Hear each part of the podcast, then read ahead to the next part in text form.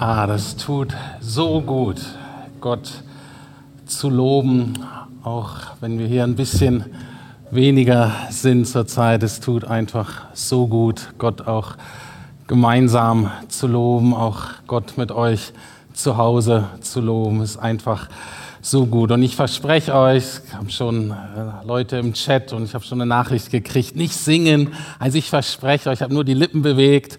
Ähm, ich habe äh, leise, ganz leise gesungen. Nicht, dass ihr denkt, oh, jetzt äh, singen die da ohne Maske. Nein, das ist nicht passiert. Manche haben mit Maske gesungen. Also ich kann euch beruhigen und ähm, begrüße euch ganz herzlich zu diesem besonderen Gottesdienst an Pfingsten. Ich grüße euch zu Hause. Schön, dass wir den zusammen feiern dürfen. Ich grüße euch hier auch nochmal im Saal von meiner Stelle. Schön, so ein paar bekannte Gesichter zu sehen und auch einige neue Gesichter. Ähm, man wird jetzt ja so angestrahlt, man sieht es nicht mehr so gut, aber ich freue mich danach noch ein paar Worte mit euch zu wechseln. Pfingsten Heiliger Geist und Pfingsten haben wir heute ähm, so genannt. Pfingsten soll sein wie Phönix aus der Asche. Der Heilige Geist hat verschiedene und ganz wichtige Aufgaben. Er ist ja die dritte Person der Gottheit und übernimmt verschiedene Aufgaben im Erlösungswerk Gottes. Und wir wollen uns heute die angucken, die einerseits mit der Asche, mit dem Scherbenhaufen, mit den dunklen Seiten unseres Lebens zu tun haben, aber andererseits auch wollen wir uns angucken, wie er uns erneuert und wieder uns wiederherstellt zu neuem Leben.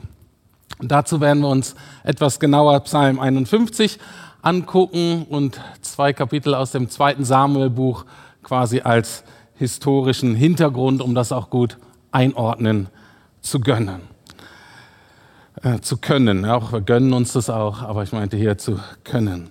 Und wie immer fängt die Tragödie ganz harmlos an. Ich weiß nicht, wie es euch hier so geht. Die wenigsten von uns sagen, oh, heute oder diese Woche mache ich mal so richtig Bockmist und reiß mal mein Leben aus allen Fugen und fahre mal so gegen die Wand.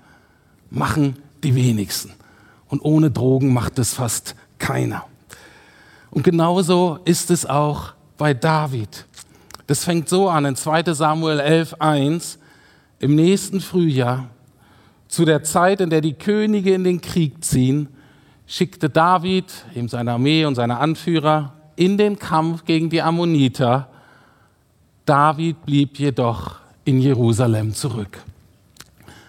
David war eigentlich der oberste Heerführer und er drückt sich hier vor seiner Aufgabe. Und ich denke, wir kennen diese Situation, dass wir eher anfällig werden für ungute Dinge, wenn wir nicht die Dinge tun, die wir tun sollten, tun wir eher die Dinge, die wir nicht tun sollten. Also, wenn wir uns davor drücken, unsere Berufung auszuleben, das zu tun, von dem wir eigentlich wissen, dass das heute, dass das diese Woche dran ist oder dass das in meinem Lebensabschnitt jetzt dran ist, wenn wir das nicht tun, dann entsteht ein gewisser Leerraum, ein gewisses Vakuum und in der Regel füllt sich das. Anfang putzt man noch ziemlich viel. Ich kann mich noch an die Prüfungszeit in der Uni erinnern. Da war die Wohnung und das Zimmer nie so sauber wie vor Prüfung, aber irgendwann ist auch zu Ende und dann hat man Zeit. Und dann ist da ein Vakuum und das füllt sich in der Regel mit unguten Dingen. Und genauso ist es bei David. Er hat nun viel Zeit, er hat Langeweile und dann sieht er eine hübsche Frau und dann hat er das große Problem, König in der damaligen Zeit zu sein. Weil als König in der damaligen Zeit gab es kaum Widerstände, weder innerlich noch äußerlich, um ihn daran zu hindern, sich das zu nehmen, worauf er gerade Lust hat. Und dann nimmt er sich halt diese Frau. Er bricht die Ehe mit ihr und sie wird schwanger.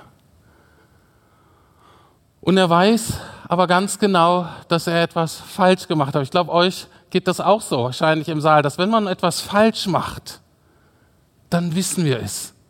In der Regel kapieren wir, wenn wir schuldig werden. In der Regel wissen wir, wenn wir gesündigt haben. Und woran erkenne ich, dass David das auch weiß? weil er alles tut, um das ungeschehen zu machen, weil er alles tut, um das zu verdecken, wie wir auch. Wir haben doch unsere eigenen Strategien, das, was wir gelernt haben, um das irgendwie zu vertuschen. Und so auch David, er verwendet sehr viel Energie, sehr viel Kreativität, Zeit und Geld steckt er hinein, um das irgendwie abzuwenden, das Unheil. Und er kommt auf die Idee, diesen Soldaten, diesem Mann von dieser Frau, der eben im Krieg ist mit den anderen Männern, und den verspricht er Heimaturlaub, komm nach Hause. Und er denkt natürlich, auf Heimaturlaub geht er zu seiner Frau und schläft mit der Frau. Und dann ist alles klar, weil dann denken alle, naja, das Kind, was da gezeugt ist, ist von dem Ehemann. Aber dieser Typ, könnte Preuße sein, ähm, der ist so treu, der ist so gehorsam, kommt überhaupt nicht die, auf die Idee. Der sagt, na, ich lege mich doch nicht ins warme Bett meiner Frau, wenn meine Kumpels, wenn mein Heerführer da draußen im Freien schläft und kämpft. Das mache ich nicht. David denkt, das gibt's doch nicht. Und dann lädt er ihn ein, ähm, gibt ihm Alkohol, macht ihn betrunken und denkt, na, wenn der einen dicken Kopf hat, spätestens dann legt er sich zur Frau ins Bett. Selbst dann nicht. Und dann muss David einen Gang hochschalten. Dann aus seiner Sicht bleibt ihm nichts anderes übrig, diesen Mann aus dem Verkehr zu ziehen. Und er tut das so, dass der Mann dann im Kampf fällt und dass es so aussieht, als ob es ein ganz normaler Kriegsverlust wäre. Und dann trauert die Frau natürlich um ihren Mann. Da gibt es damals so, gab so festgesetzte Trauerzeiten, an die hält David sich auch. Und als die vorbei ist, holt er sich eine weitere Frau in seinen Harem. Ist nicht so, dass er nicht schon Frauen hatte. Und endlich werden manche von euch denken, positioniert sich Gott mal direkt dazu. Wir lesen in 2 Samuel 11, 27, in den Augen des Herrn aber war die Sache böse, die David getan hatte. Er hat mir schon ein paar Mal gesagt, jetzt während dieses Projektes, es gibt sozusagen moralisch gesprochen, es gibt schwarz und es gibt weiß und es gibt auch grau.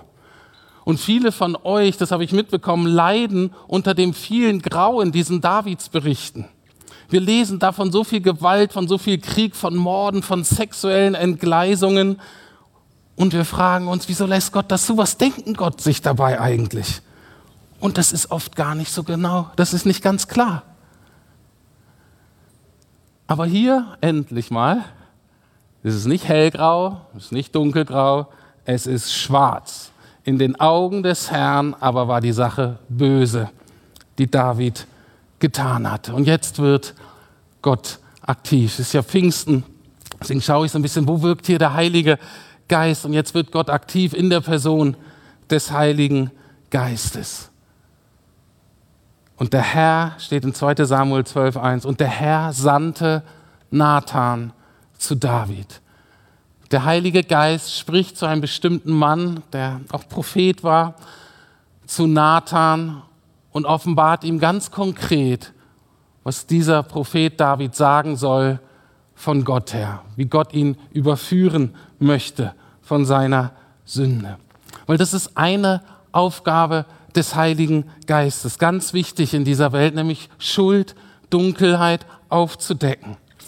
Als Jesus kurz bevor er in den Himmel gefahren ist, ne, bisschen so, kennt ihr ja, dann gibt Ostern, 40 Tage später Himmelfahrt ne, und dann nochmal 10 Tage später in Ausgießung des Heiligen Geistes. Aber zehn Tage vorher hat Jesus eben versprochen, den Heiligen Geist zu senden. Und das lesen wir mal. Steht in Johannes 16, Vers 7 und 8. Ich sage euch aber die Wahrheit. Es ist das Beste für euch, dass ich fortgehe.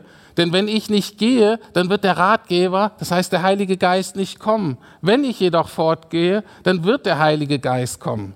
Denn ich werde ihn zu euch schicken. Und jetzt das Entscheidende. Und wenn er kommt, der Heilige Geist, wird er die Welt von ihrer Sünde und von Gottes Gerechtigkeit und vom Gericht überzeugen. Und diese Aufgabe übernimmt nun der Heilige Geist, indem er durch Nathan wirkt. Und die Kehrseite oder sozusagen die, nicht die Kehrseite, das ist wie zwei Seiten einer Münze, die dazugehörige Aktion des Heiligen Geistes ist es oder seine Aufgabe ist es, dass wir als Menschen Sünde als Sünde erkennen. Was meine ich damit? Dass wir nicht nur erkennen, dass wir etwas falsch gemacht haben auf der horizontalen Ebene, auf der sozialen Ebene. Also ich habe einen Menschen verletzt und ich weiß, okay, das muss ich irgendwie wieder in Ordnung bringen.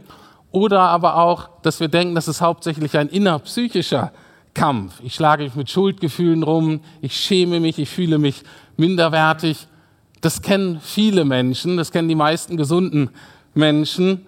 Dazu brauchen wir nicht den Heiligen Geist.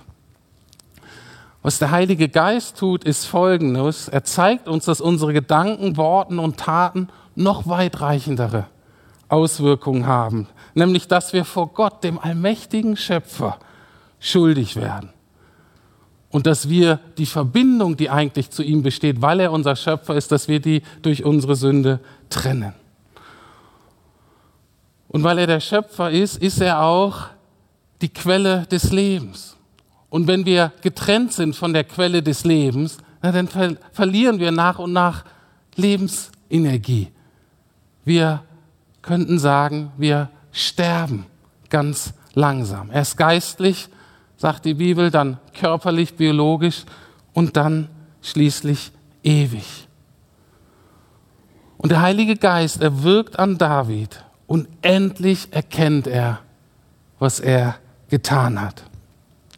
Er hat nicht nur ein schlechtes Gewissen, er versucht nicht mehr selber das Geschehene ungeschehen zu machen, sondern er bekennt frei raus, 2 Samuel 12, Vers 13a, ich habe gesündigt gegen den Herrn. Und wahrscheinlich geht es euch hier auch so wie mir, dass ihr denkt, na endlich mal. Das hat aber lange gedauert. Meine Güte, hat der lange gebraucht, um zu sehen, dass er da auf dem Holzweg ist. Aber ich frage dich, wie ist es bei dir? Geht es bei dir schneller? Wirklich? Wir haben alle unsere blinden Flecken hier. Wir haben alle einen toten Winkel. Wir haben alle unsere gelernten Abwehrmechanismen gegen Kritik. Und wir brauchen den Heiligen Geist, der unsere Dunkelheit, der unsere Mechanismen da erhält, unsere blinden Augen sehen macht. Und dazu benutzt der Heilige Geist oft die Bibel, die Heilige Schrift oder auch Menschen, müssen jetzt keine Propheten sein, ganz normale Menschen, die einem zu einem etwas sagen. Aber manchmal tut der Heilige Geist auch das ganz direkt, unmittelbar in unsere Gedanken, in unsere Gefühle, in so eine innere Überzeugung, dass wir plötzlich wissen, das ist richtig oder das ist falsch oder das muss ich tun.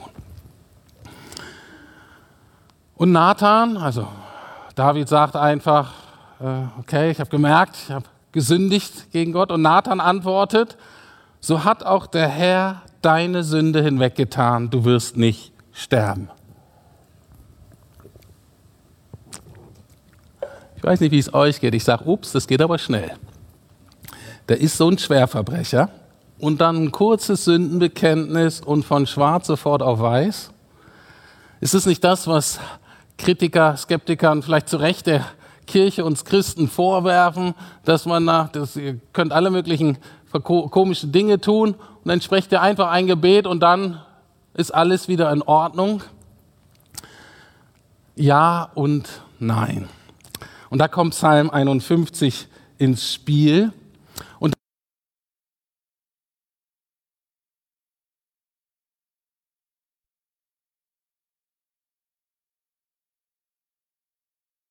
eines umfangreichen, tiefen inneren Prozesses, eines Kampfes, echter Buße, ermöglicht durch den Heiligen Geist.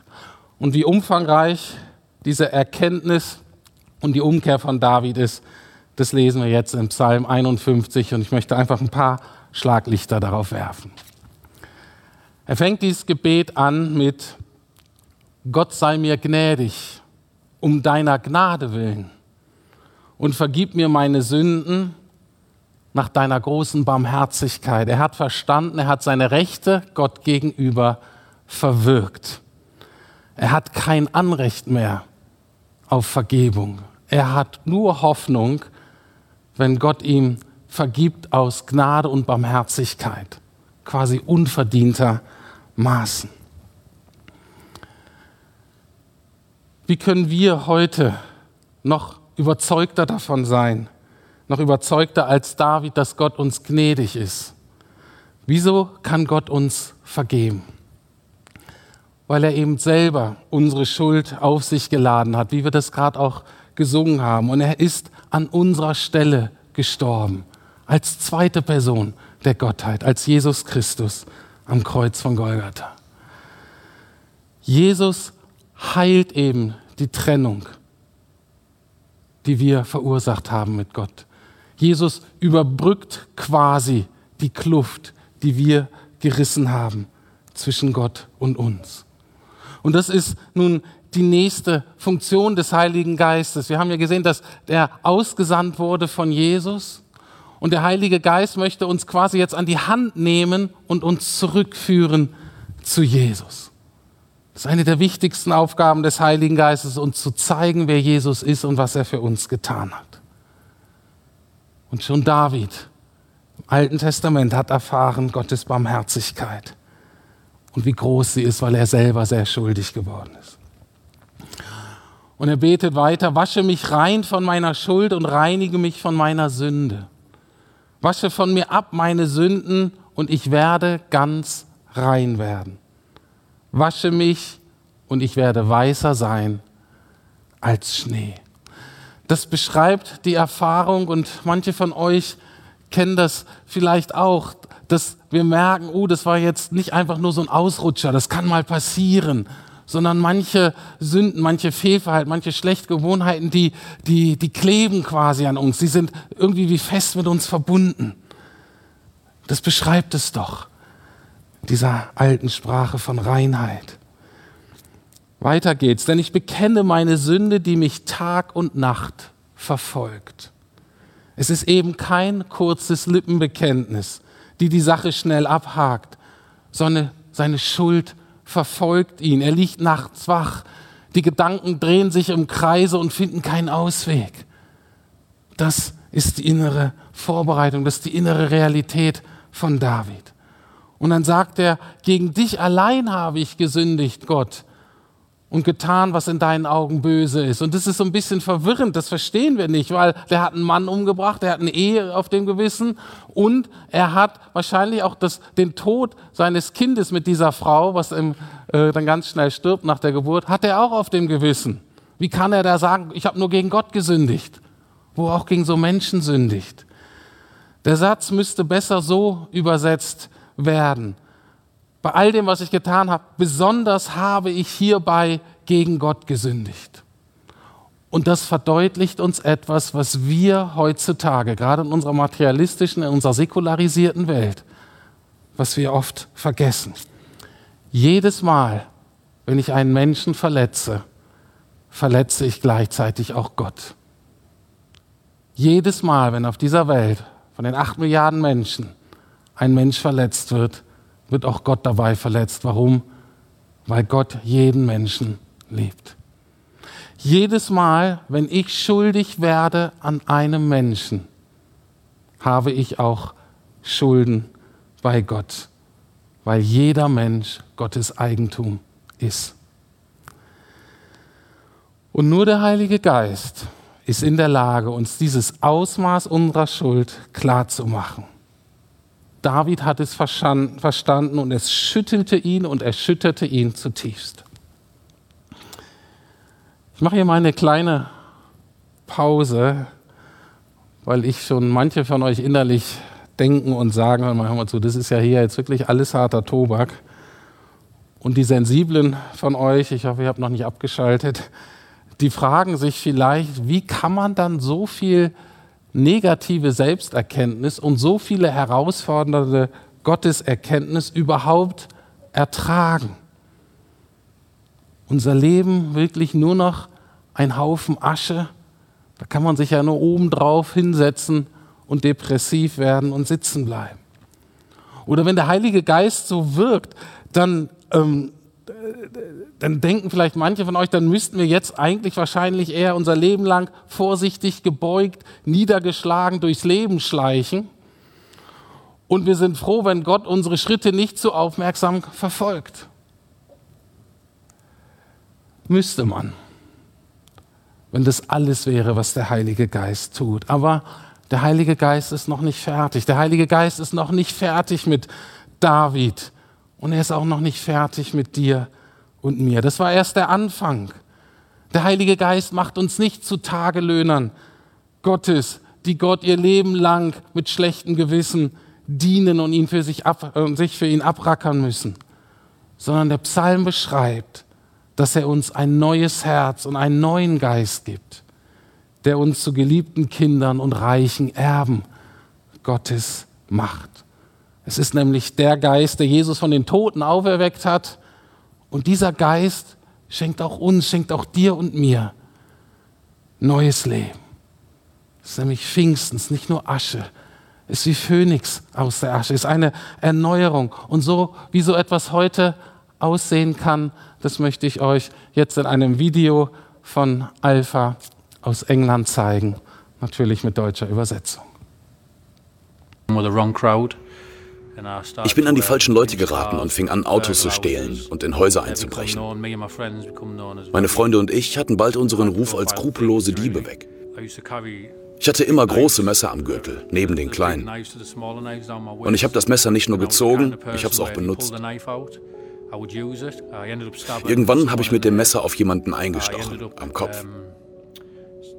Ich habe zugestochen, knapp am Herz vorbei, durch die Schulter, oben in den Brustkorb und die Schulter. Er ist zusammengebrochen.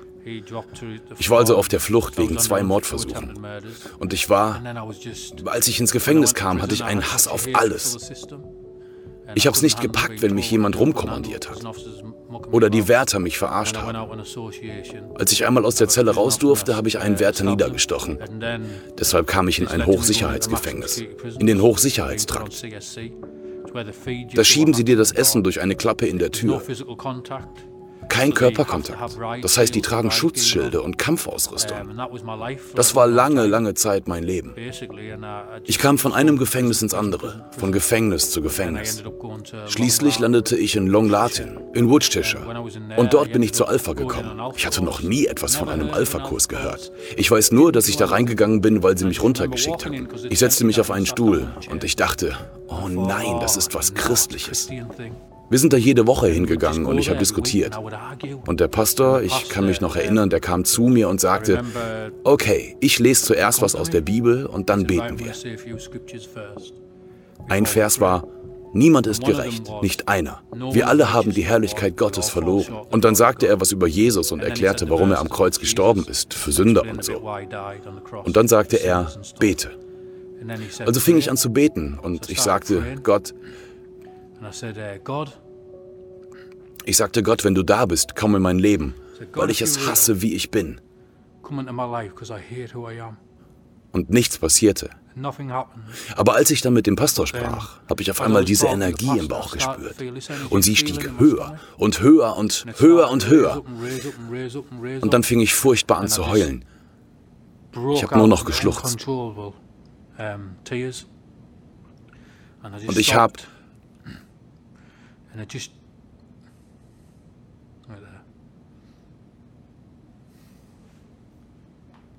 Weil das mein ganzes Leben verändert hat. Ich wusste, dass es Gott gibt und das kann keiner mehr ändern. Und ich kann mich noch erinnern, dann bin ich losgerannt. Die Leute wussten ganz klar, dass ich Christ geworden war. Ich habe ihnen dann bei zwei Alpha-Kursen geholfen. Und dann wurde ich entlassen. Ich war in dem Gefängnis, wo man sollte meinen, dass das Gefängnis, wo ich einen niedergestochen habe, das letzte wäre, das mich reinlassen würde. Aber das war das erste. Sowas macht Gott. Das ist für mich das Schönste, in Gefängnisse zu gehen und den Jungs dort zu helfen und zu versuchen, ihnen von Gott zu erzählen. Ich habe vier Kinder, sie sind mein Leben. Und ich finde das krass, weil ich weiß, wenn ich die Kinder damals schon gehabt hätte, hätten sie keine gute Erziehung bekommen. Und jetzt sitzen sie abends da und lesen mit ihrem Papa in der Bibel.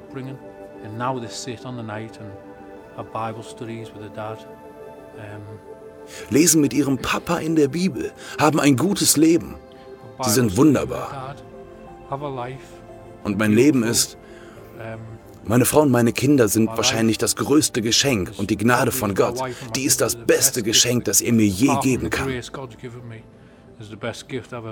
Ich dachte nicht, dass ich so heulen müsste. Es geht schon wieder. Ja, ein Beispiel, wie das aussehen kann, wenn der Heilige Geist in das Leben eines Menschen kommt und die Asche und den Scherbenhaufen nimmt und ein neues Leben daraus macht. Wirklich wie Phönix aus der Asche. Viele, viele denken vielleicht, wow, das ist ein extremes Beispiel. Ja, es ist ein extremes Beispiel, aber es zeigt, dass das möglich ist. Und dass es auch bei dir möglich ist. Denn es ist der Geist, der Jesus von den Toten auferweckt hat. Und dieser Geist schenkt neues Leben, möchte erneuern. Wie sah das nun bei David aus? Wie kann das jetzt bei uns aussehen? Auch da sagt die Bibel, sind so ein paar Aspekte, die der Heilige Geist uns allen schenken möchte. Und es fängt damit an, dass der Heilige Geist zwar Schuld aufdeckt, vielleicht auch Scham, Schmerz, hat man ja gesehen, es hat diesen Mann tief bewegt, aber es ist nicht das Endziel des Wirkens. Was er eigentlich schenken möchte, ist Freude. Und das sehen wir auch hier in diesem Psalm 51 ab Vers 10. Gib mir meine Freude zurück und lass mich wieder fröhlich werden. Lass mich durch deine Hilfe wieder Freude erfahren. Dann werde ich singen und jubeln über deine Vergebung. Das ist das erste Freude. Dann der Heilige Geist befähigt uns, einen ganz wunderbaren Auftrag anzunehmen und zu erfüllen, den er uns allen schenkt. Und zwar lesen wir in Vers 15, sagt David, dann will ich denen, die sich von dir abgewendet haben, deine Wege zeigen. Ja, Menschen, die gegen dich sündigen, sollen so umkehren zu dir. Und dieser Vers, wenn man den so liest, so schnell nacheinander, der verblüfft mich immer wieder und ich muss auch zugeben, der ärgert mich eigentlich ein bisschen. Weil David hat gerade seine Schlinge aus dem Kopf gezogen, ist gerade selber so knapp mit dem Leben davongekommen, war gerade noch am Boden, ne, hat gerade einen riesen Scherbenhaufen produziert und jetzt macht er den Dicken und will den Leuten erzählen, wo das Leben langläuft. Mir geht das auch wieder zu schnell. Das kommt, weil ich so ein deutscher Moralist bin. Wisst ihr, was ich einbauen würde? Ich würde so ein bisschen so eine leidvolle Prüfzeit einbauen. Etwas so ein bisschen hart machen, um dann zu testen, ob die Veränderung auch wirklich echt und nachhaltig ist. Das braucht der Heilige Geist anscheinend nicht. Er stellt David, er stellt uns auf die Füße und sagt sofort los, erzähl, was du mit Jesus erlebt hast. Erzähl, was du mit Gott erlebt hast. Am besten so schnell wie möglich.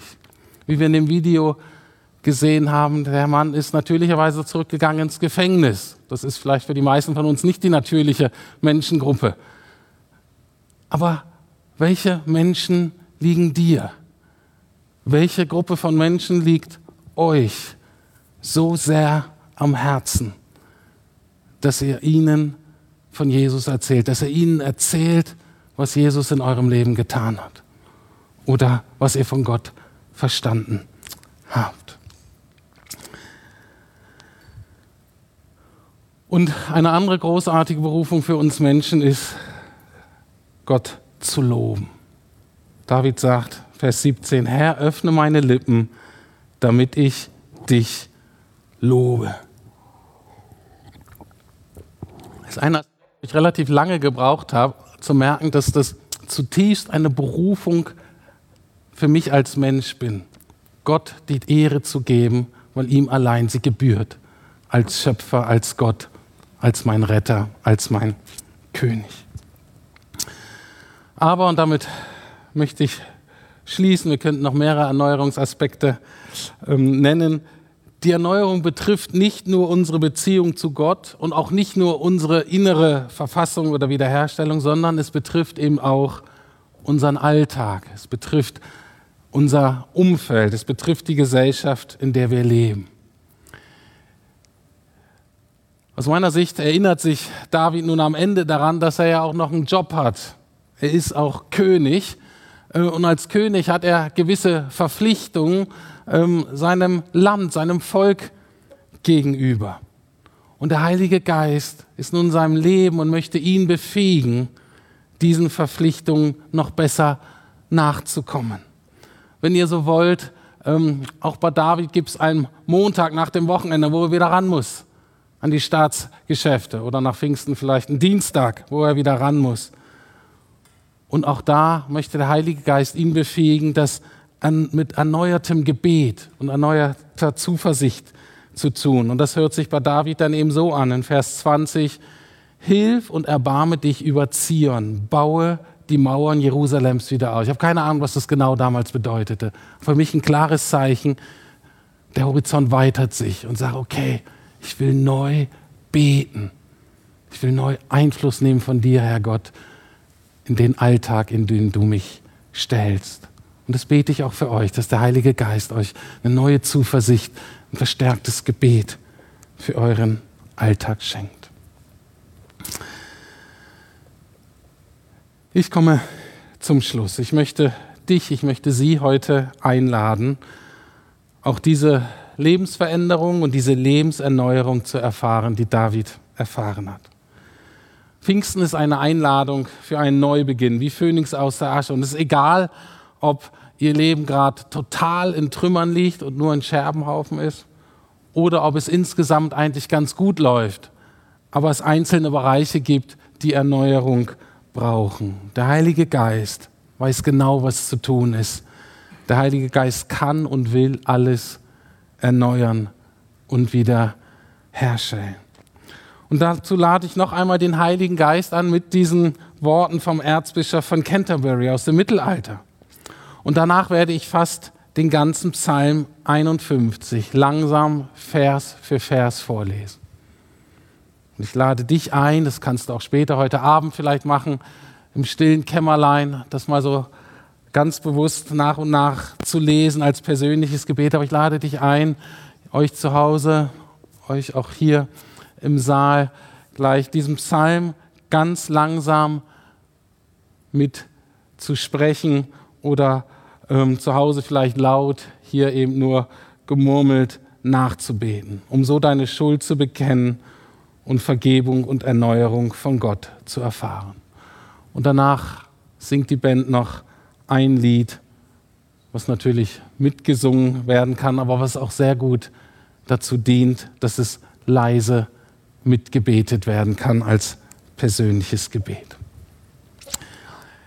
Ich bete, komm herab, o Heiliger Geist, der die finstere Nacht zerreißt, strahle Licht in diese Welt Komm, der alle Armen liebt, komm, der gute Gaben gibt, komm, der jedes Herz erhält.